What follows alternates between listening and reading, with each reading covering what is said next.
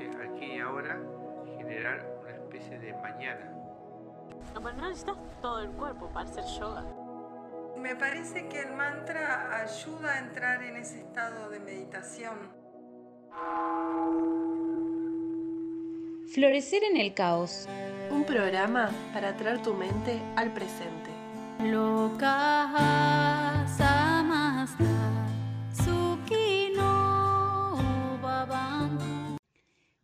a toda la gente que nos escucha. Estamos en un nuevo programa de Florecer en el Caos para hablar sobre yoga y sus variantes. Hoy tenemos un programa muy divertido y los invito a quedarse a escucharlo. Julieta Flores quien les habla y acá estoy con mi compañera Paula Felicito. Hola Pau, ¿cómo andamos? Hola Juli, hola a toda la gente que nos está escuchando. Muy bien por acá. Y bueno, hoy el programa es de la gente porque estuvimos hablando con distintas personas para saber qué opina la gente acerca de todo este mundo del yoga y surgió la idea de hacer un verdadero falso a diferentes personas que sepan poco de la temática. Vamos a escuchar qué tienen para decir. Sí, verdadero. Falso, Verdadero. Falso. verdadero. Porque en realidad nosotros somos seres espirituales en un cuerpo físico. La fuente de tu mente es el amor y lo que sea que hagas para ir a esa fuente es la práctica espiritual. Estás escuchando Florecer en el Caos. Meditar es la ausencia total de pensamientos o poner la mente en blanco. Verdadero. En realidad me parece que es falso porque poner la mente en blanco es imposible. Verdadero. Ese tratar de despejarse de todo pensamiento para moverse en esa área como de descanso que te permite evolucionar. Falso, porque cuando uno hace yoga prácticamente como que se concentra en una situación, pero eso no implica no canalizar, digamos, la energía en una situación. Bueno, vamos directo con la respuesta. Esta es falsa. En realidad nuestra mente nunca queda en blanco, porque bueno, eso es imposible. Pero siempre van a aparecer pensamientos diferentes. Lo que se busca al meditar es un estado de quietud interior, donde podamos aceptar todo lo que nos aparece y observar. Un tip que está muy bueno es, antes de comenzar, mentalizarnos en que meditar es el arte de no hacer nada. Entonces, por ese ratito, yo no soy nada, no hago nada y no quiero nada. Está re bueno ese tip. Eh, está re bueno también saber esas pequeñas ayuditas, ¿no? Pero seguimos con la otra pregunta, a ver si aciertan. Respondan en sus casas, después nos cuentan cómo les fue. Vamos con la segunda. Un mantra tiene como objeto inducir a un estado de meditación a quien lo canta o escucha. Verdadero. Me parece que el mantra ayuda a entrar en ese estado de meditación. Es verdadero, porque tiende a eso. Te va determinando en, una dirección determinada de acuerdo al contenido de ese mantra, mensaje o como se llama. Verdadero, los mantras son palabras o frases que sirven a la persona como para potenciar sus energías, pero al mismo tiempo como sus deseos y sus voluntades.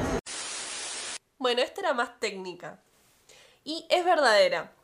Un mantra relaja y propicia el estado meditativo, ya que si analizamos la palabra, mans quiere decir mente y tra liberación. Entonces, si los combinamos, mantra es la liberación de la mente condicionada.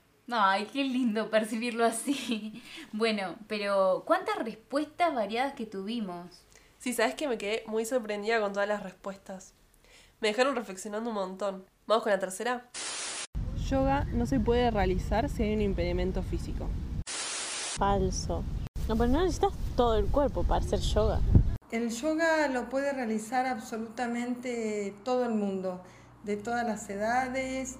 El yoga es para todos y todas. Falso, porque se adapta a las características físicas de la persona. Listo, la tienen re clara. Me retiro. Son unos genios. Bueno, esta afirmación era falsa.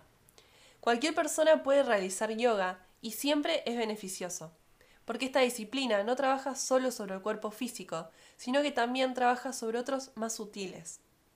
Incluso existen muchas ramas del yoga que son más terapéuticas y todas pueden adaptarse siempre a las necesidades de cada alumno. Claro que sí, el yoga es para todo el mundo. Pero ya nos quedan las últimas preguntas del bloque de hoy y vamos a salir todos re expertos en conceptos yogicos. sí. Bueno, están muy buenos los datos curiosos además, porque por ahí en una conversación sale el tema y vos ya tenés algo para aportar. La próxima pregunta es una de mis favoritas, porque es algo que me planteé al comienzo de este camino, así que bueno, vamos a escucharla. El yoga no es compatible con las luchas políticas, movimientos sociales y todo lo que tenga que ver con la disputa por los derechos humanos. Sí tiene que ver. El yoga involucra a la persona, la persona se involucra en todas las cosas de la sociedad. Yo qué sé, como una cadena. El yoga es compatible con la vida y con, con todas las prácticas que realicemos y por supuesto con una búsqueda de paz. Falso, porque creo que es la herramienta ideal porque tu mente sigue enfocada en la situación, pero el yoga te da una especie de entendimiento superior a lo que te plantea la, realidad. Falso.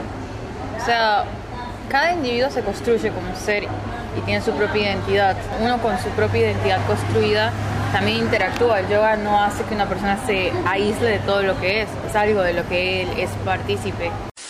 Me encantaron esas respuestas. Bueno, este punto es falso. Y aunque aún en algunos ámbitos todavía hay controversia, eso es porque históricamente se ha disociado el cultivo del espíritu con las disputas sociales y la conquista de derechos. Estos últimos antes se relacionaban a un lado menos espiritual, pero hoy en día sabemos que no es así. Totalmente. Yo también. Antes creía que la persona yogi no podía tener una postura porque justamente era yogi y tenía que estar en paz con todo el mundo. Pero bueno, estar en paz con un otro no quiere decir estar de acuerdo en todo. Incluso yo creo que es una postura de privilegio también, poder desvincularse de toda problemática social, ¿no? Porque quizás a vos no te afecta y estés cómodo. Está bueno saber que experimentamos en forma de colectivo también.